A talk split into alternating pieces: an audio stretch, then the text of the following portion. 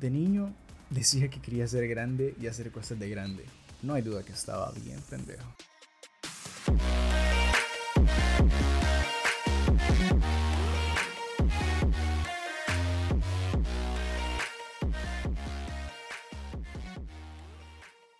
En ocasiones me pasa que digo que 2011 fue hace unos 4 o 5 años, tan solo para darme cuenta que fue hace una década. Honestamente no sé cuándo crecí, no tengo idea de cómo llegué hasta aquí. Así como tu excompañero de colegio que no sabe cómo se graduó si lo único que sabía eran las desgracias amorosas del profesor.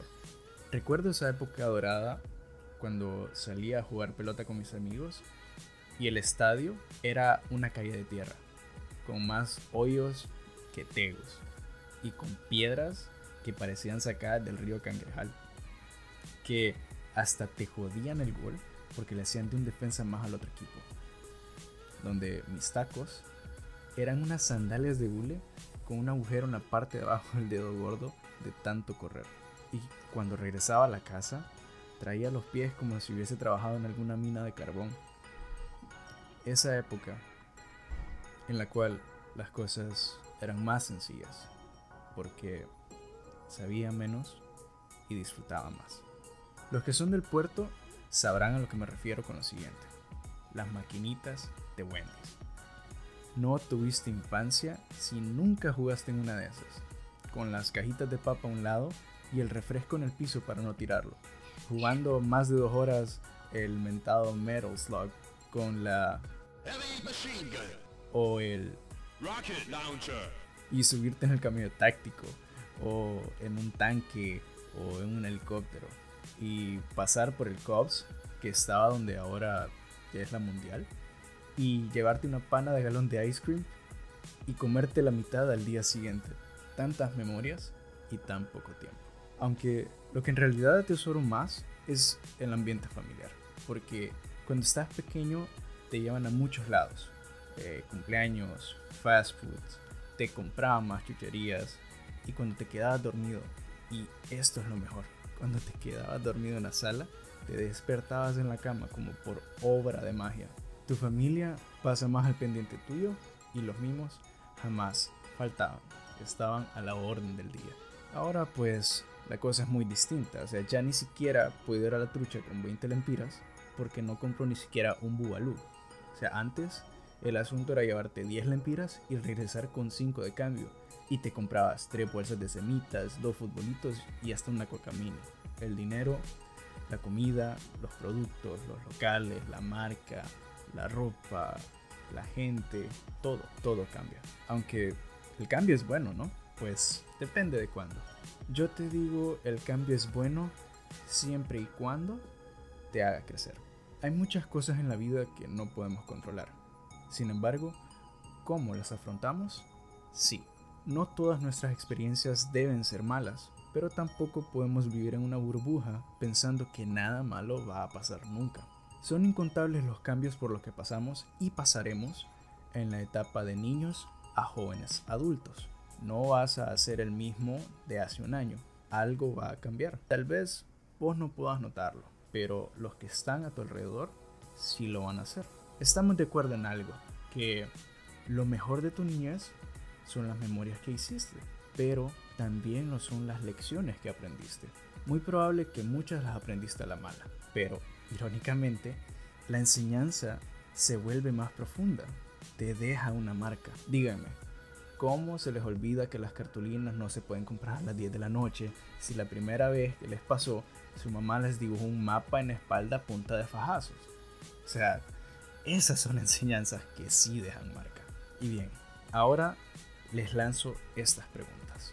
Número uno, ¿cambiarías algo de tu niñez? Y dos, si lo pudieras cambiar, ¿harías un cambio en un solo aspecto o en todos? O sea, ¿la cambiarías completamente o en una sola?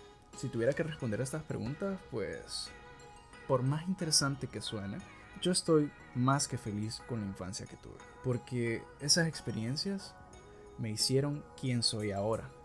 Y no voy a mentir, siento que algunos momentos pudieron ser mejores si las condiciones hubiesen sido otras.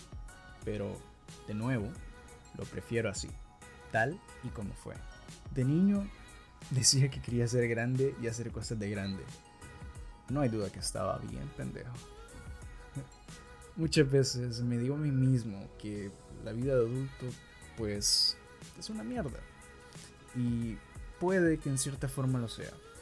Pero es una etapa que por más que quiera no puedo saltarme. No existe un botón de skip. Entonces toca sacarle el mejor provecho. Pero ustedes me dirán, ¿qué hay de bueno en ser adulto? A lo que yo, con toda confianza y seguridad en mí mismo, les respondo. Ni idea. verán, apenas vengo empezando en esta vida de joven adulto, o sea, no llevo más de un par de años. Sin embargo, si me preguntan qué es lo mejor de ser niño, yo les tendría una respuesta muy buena y coherente, porque ya viví esa etapa. Lo mismo pasa con esto. Si le preguntáramos a los adultos mayores, digamos entre los 65 y 70 años, es más probable que tengamos una respuesta y mejor estructurada, porque ellos ya vivieron esa etapa.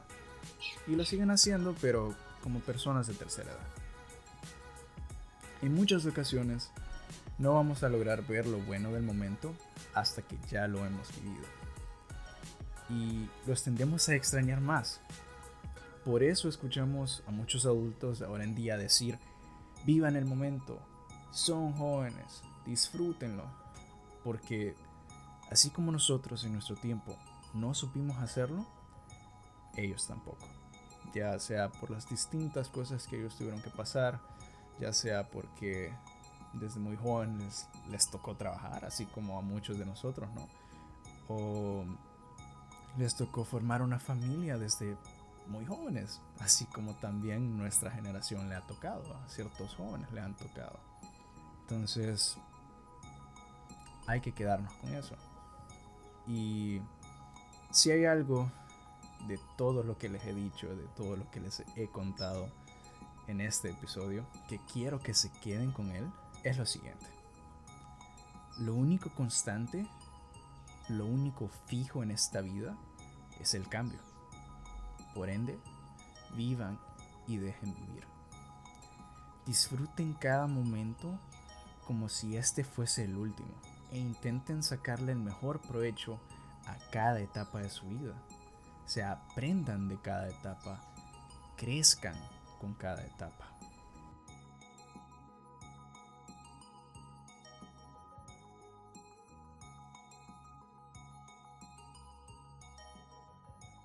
Y bueno, para los que llegaron hasta acá, primero que todo, gracias. Y segundo, si les gustó, pues compártanlo con sus amigos, coméntenme con confianza en el post, incluso pueden escribirme al DM de la cuenta dejándome sus opiniones y demás comentarios. También pueden aprovechar para responderme estas preguntas que les hice en el mismo post. Yo las voy a colocar para que ustedes puedan comentar con confianza. Yo los leo y los respondo con mucho gusto. Y bueno, esto ha sido todo por este episodio. Así que hasta la próxima. Chao.